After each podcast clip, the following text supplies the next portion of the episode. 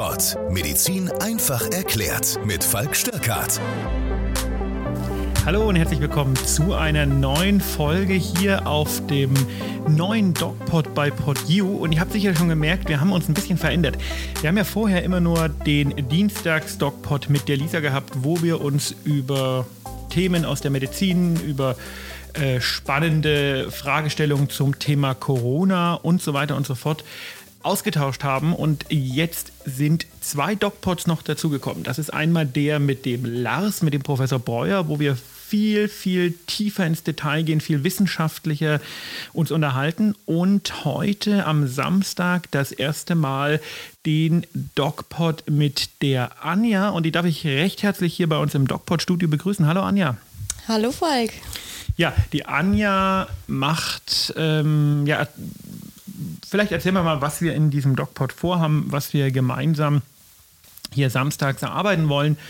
Und zwar geht es um so eine Art ähm, Medical Crime Format. Crime ist natürlich in Anführungszeichen, weil es nicht wirklich um irgendwas Kriminelles geht, aber wir wollen gerne so ein bisschen ganz spannende Fälle miteinander besprechen und die nicht immer ähm, voraussehbaren Wendungen dazu ähm, euch einfach ja, präsentieren, erzählen. Ähm, Anja, magst du ein bisschen was über dich erzählen? Ja, also ich bin die Anja, bin 24 Jahre alt, komme aus Forchheim und äh, bin Arzthelferin Heutzutage sagt man medizinische Fachangestellte dazu. Und war nebenbei im Bereitschaftsdienst seit einem Jahr, wo ich dich kennenlernen durfte. Wo du mich kennenlernen durftest.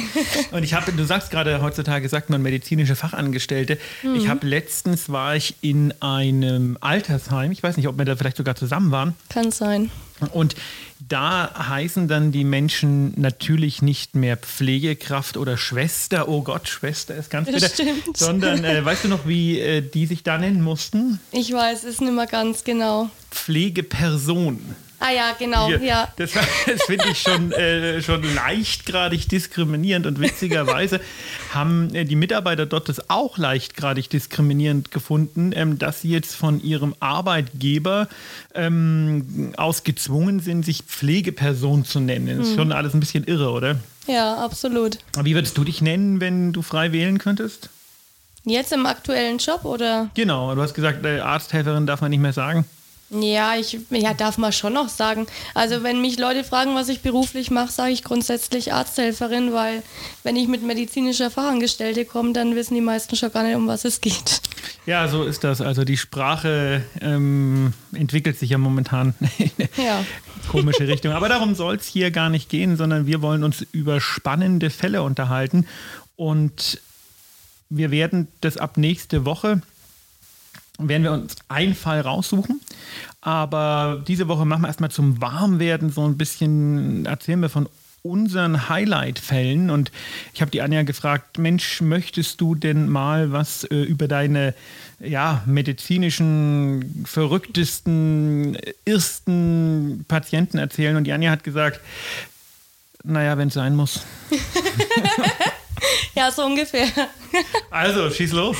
Ja, ich muss jetzt mal wirklich tief in mich gehen, dass mir was Und da einfällt. ist nicht so viel, weil die Anja ist ha hager wie ein Schlittenhund.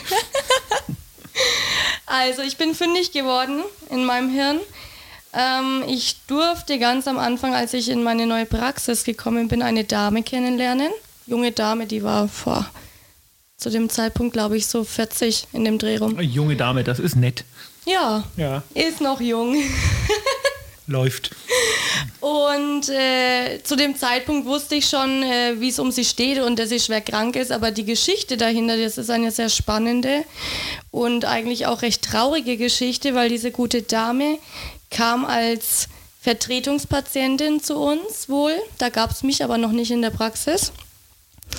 Und äh, sie hatte ganz starke Kopfschmerzen, Übelkeit, Erbrechen und war dann bei uns vorstellig und wurde dann glücklicherweise direkt ähm, ins MRT geschickt, wo sich herausgestellt hatte, dass die gute Dame Hirnmetastasen hat. Oha, und sie wusste gar nicht, dass sie Krebs hat. Nein. Oh, scheiße. Zu dem Zeitpunkt war auch noch nicht oder stand noch gar nicht fest, wo äh, der Primärtumor überhaupt sitzt. Lass mich raten, Brustkrebs? Nein, tatsächlich nicht.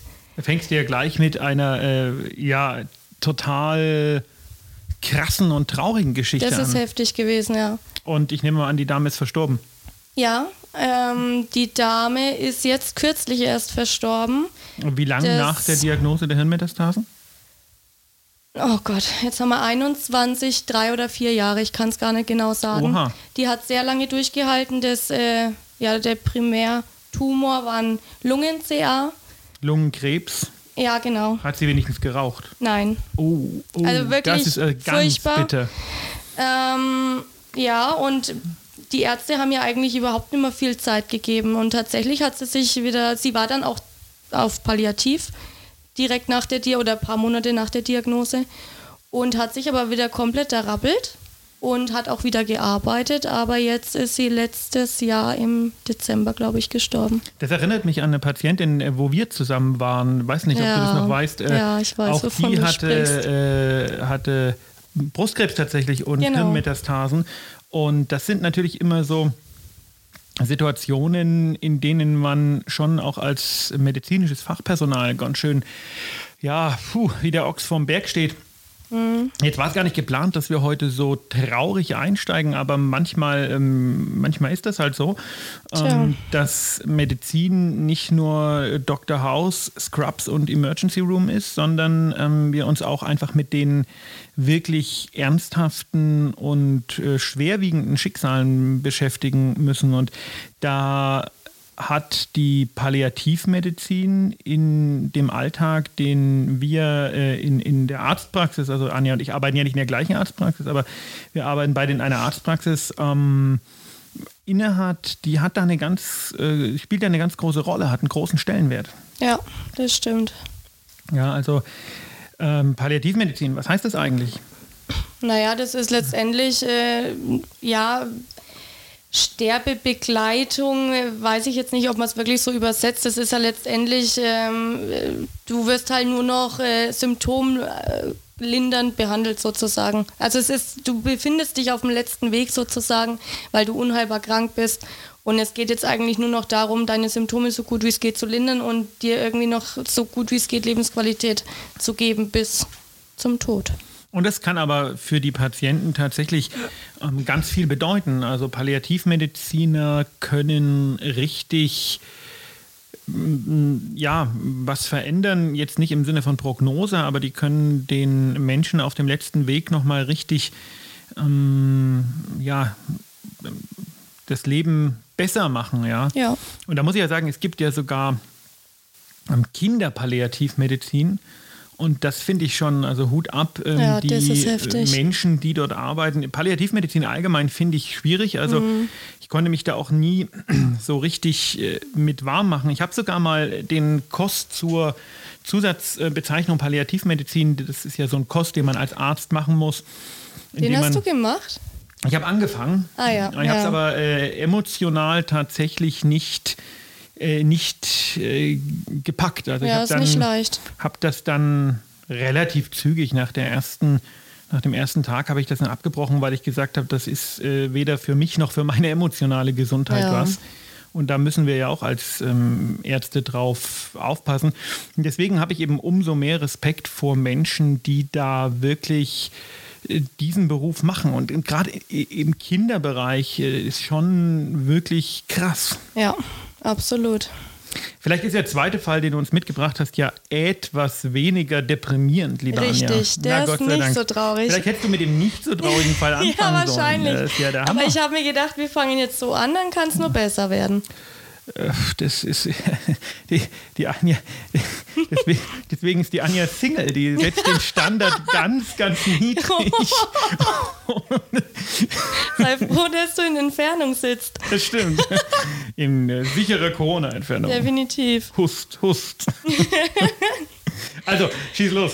Ja, letztendlich es ist ein äh, ja, relativ unspektakulärer Fall. Der Patient war letztes Jahr bei uns und hatte anhaltenden Schluck auf. Oha. Ja. Und dazu aber irgendwie keinerlei andere Symptome. Da denkt jemand an den Menschen. Ja. Am laufenden Band. Am Anfang denkst du das auch noch und lachst drüber. Irgendwann wurde das aber nicht mehr so lustig. Und dann hatte er, glaube ich, auch Magenbeschwerden bekommen. Also ich kann es dir nicht mehr ganz genau sagen, irgendwas war noch. Und äh, deshalb hatten wir ihn dann tatsächlich auch eingewiesen in die Klinik, weil irgendwas nicht gepasst hat. Da kann ich mich jetzt aber auch nicht mehr ganz genau dran erinnern. Und letztendlich kriege ich noch am selben Tag den Anruf aus der Klinik von dem behandelnden Arzt, warum wir ihm denn einen Corona-positiven Patienten schicken. Uh. Oh ja, da habe ich Und auch dann war geschluckt. Quarantäne angesagt? Nee, zum Glück nicht. Wir haben dann auch mit dem Gesundheitsamt telefoniert, weil der Patient war mehrmals in der Praxis und direkt in der Praxis, aber glücklicherweise eigentlich immer relativ schnell durchgeschleust und relativ Wie das so ist wenig, in Allgemeinarztpraxen. relativ wenig Kontakt ähm, zu uns, zu anderen Patienten. Also der längste Kontakt war mit den Ärztinnen, aber wir hatten ja natürlich die vorhandenen Schutzmaßnahmen und daher mussten wir nach Rücksprache mit dem Gesundheitsamt nicht in Quarantäne. Ja, das sind schon manchmal ganz irre Sachen, die so das Leben schreibt. Ne? Also ich habe ja in meiner, in meiner jetzt auch elfjährigen Laufbahn als Arzt auch so den ein oder anderen Patienten gehabt, wo ich mir ganz sicher war, da äh, steckt das und das dahinter. Und dann war es am Ende doch ganz anders. Aber äh, eine Geschichte möchte ich vielleicht hier zum Besten geben, bevor wir dann nächste Woche richtig tief in die Mysterien der spannenden Medizin einsteigen, die äh, der Pablo immer erzählt hat. Und ich glaube, die Leute, die den DocPod heute jetzt hören, die kennen vielleicht die alten Folgen mit dem Pablo nicht mehr so. Mm. Den DocPod, den gibt es ja jetzt mittlerweile schon seit vier Jahren. Seit vier Jahren senden wir unentwegt und ich glaube, ein einziges Mal ist er ausgefallen. Also wir sind da sehr aktiv und der Pablo und ich, wir hatten uns mal in einer Folge so die lustigsten Geschichten erzählt und Pablos lustigste Geschichte, die werde ich einfach nie vergessen, weil die, ähm, also für alle, die Pablo nicht kennen, Pablo ist der neben mir der Urvater vom DocPod. Pablo, also ich hatte die DocPod-Idee und dann ist Pablo direkt dazugekommen und er war zweieinhalb Jahre mit dabei, bis er dann jetzt ausgeschieden ist. Ähm, und Pablo ist Psychiater, Psychiater und Psychotherapeut und äh, ein ganz witziger Typ. Der hat in seiner Ausbildung, in seiner Assistenzarztzeit in der Psychiatrie in ähm, München irgendwo, hat er ein, war, war so eine geschlossene Anstalt. Und, Auch schön. Genau. und und ähm, der, der Chefarzt machte, äh, war dafür bekannt, dass er so der fernöstlichen Lehre äh, so zugeneigt ist. Der machte also jeden Morgen so seine Qigong-Übungen, so, Wunderbar. so, den tanzenden Baum und den lachenden Fallschirmspringer ohne Fallschirm und so, so Zeug. halt. Und dann war es so, äh, an einem Morgen war ein, ein Patient mit, ich glaube ein schizophrener Patient oder so, äh, war geflohen. Oh, Und man, man suchte den überall und ähm, man, man fand ihn auch relativ schnell, weil äh, er, er hatte so eine Art von Schizophrenie, die sich eben in Bewegungsstörungen ausdrückte. Und ähm, man, man überwältigte den, weil der war auch ein bisschen gefährlich und, und, und Oh, weia. schob, sch, äh, fand den halt und, und hat Mhm. den im, im Parkgelände, das war so ein geschlossenes Parkkrankenhaus, Okay. hat ihn dann gefunden und auf die äh, Liege geschnallt und wieder in die Notaufnahme gefahren, wo ich glaube, der Pablo als Assistenzarzt war und ist, äh, der, der Patient schrie immer, lassen Sie mich los, ich bin der Chefarzt, ich bin der Chefarzt. und ähm. Pablo hat es dann aufklären können, weil es war der Chefarzt, der nämlich äh, diese Qigong-Übungen gemacht hat und dann dachten die, oh, mein Gott, das ist der psychisch krank. Und die haben ihn natürlich, wenn da äh, einer, von dem du denkst, der hat äh, einen schwerwiegenden Oh. Schaden, schreit, ich bin der Chefarzt, ich bin der Chefarzt, dann sagst du, ja, genau. und ich bin der Kaiser von China. Und äh, das habe ich mir immer als äußerst amüsante Geschichte äh, in Erinnerung gehabt, die der Pablo immer erzählt hat. Genau, und ja, wir erleben ja im Bereitschaftsdienst auch immer sehr, sehr spannende Dinge. Ich weiß nicht, kannst du dich an irgendwas äh, völlig Verrücktes erinnern ähm, in letzter Zeit? Boah. Es ist eigentlich so viel verrückt, ne? das ist eigentlich schon viel. Also ich finde es ja immer ganz äh, spannend, wenn wir Anrufe von Patienten bekommen, die sagen, ähm, ich bin Corona-positiv und habe jetzt plötzlich so Husten Ja. und Hat man Fieber. heute Nacht übrigens auch schon wieder. Du hattest Nachtdienst? Ja, richtig. Ähm, und es ist halt schon so, dass man dann erstmal relativ konsterniert ist und den Patienten fragt, ja. Haben Sie den Luftnot? Nein, ich muss immer nur husten. Ja. Und man, man, man äh, fragt sich dann immer, ob die Leute keine Nachrichten hören oder ob die Leute keine, kein Fernsehen schauen. Und die, die wollen dann immer, dass man vorbeikommt und sie abhört. Aber ich, ich sage dann immer, wissen Sie, wir, Sie haben doch Ihre Diagnose Genau. schon. Und jetzt haben Sie Husten. Ja, ist das denn normal? Bei Corona ist Absolut. das normal. Ja, ähm, ist, ja Sehr ich bekanntes brauch Symptom. Doch, ich brauche doch jetzt ein Medikament. Ja, und, und, und äh, jeder weiß eigentlich, dass es gegen Corona keine Medikamente gibt, leider. Mm, Nichtsdestotrotz, äh, also unser Klientel weiß das nicht immer Nein. so. Das sind äh, also so die üblichen Leiden, mit denen man sich im äh, Bereitschaftsdienst, ja, ich will, will sagen, rumärgern darf. Ja. Und ähm, aber wir haben natürlich auch ähm, spannende Fälle und Fälle, wo man am Anfang denkt, oha, das ist ganz sicher Krankheit. Bup. Da fällt mir tatsächlich noch was ein, ja. Und dann ist es aber vielleicht was ganz anderes oder der Fall entwickelt sich ganz dramatisch. Und ähm, ich habe da zwei Bücher drüber geschrieben. Und aus den Büchern werden wir, nicht nur aus den Büchern, sondern auch aus, aus anderen Begebenheiten, werden wir euch ab nächste Woche eben immer einen Fall vorstellen, den wir dann am Anfang so ein bisschen offen lassen werden und über den wir dann ähm, diskutieren. Und jetzt ist der Anja ganz spontan, Spontan. äh, noch was eingefallen und ich würde sagen, ringfrei. Jawohl. Ja, da waren wir tatsächlich bei einer Dame, es war letztes Jahr im Sommer, es war recht heiß. Und die hatte vormittags im, im Garten gearbeitet. Und wir wurden letztendlich wegen Kreislaufbeschwerden äh, dorthin gerufen im Bereitschaftsdienst. Denkst dir sofort erstmal, hat sie halt nichts getrunken. Ganz genau. Sind wir dort angekommen, die war auf ihrem Sofa gesessen, auch relativ geschwächt und also ja, ihr, sie hat dann auch erbrechen müssen äh, Mittag und ja, ganz typisch, die hat, war zu lange einfach in der Sonne, ohne Schutz, hat nichts getrunken. Und irgendwann denke ich mir, das, das gibt's doch nicht, der, da hängt doch der Augenwinkel. Und dann ist es aber glücklicherweise dem Arzt dann auch mit aufgefallen. Und wir waren nämlich tatsächlich schon am Gehen, als uns das aufgefallen ist. Und dann haben wir die tatsächlich, ähm, also es hat sich jetzt nicht so dramatisch entwickelt, aber wir haben dir dann gleich einen Zugang gelegt und RTW und NEF geholt, weil die hatte ziemlich sicher einen Apoplex.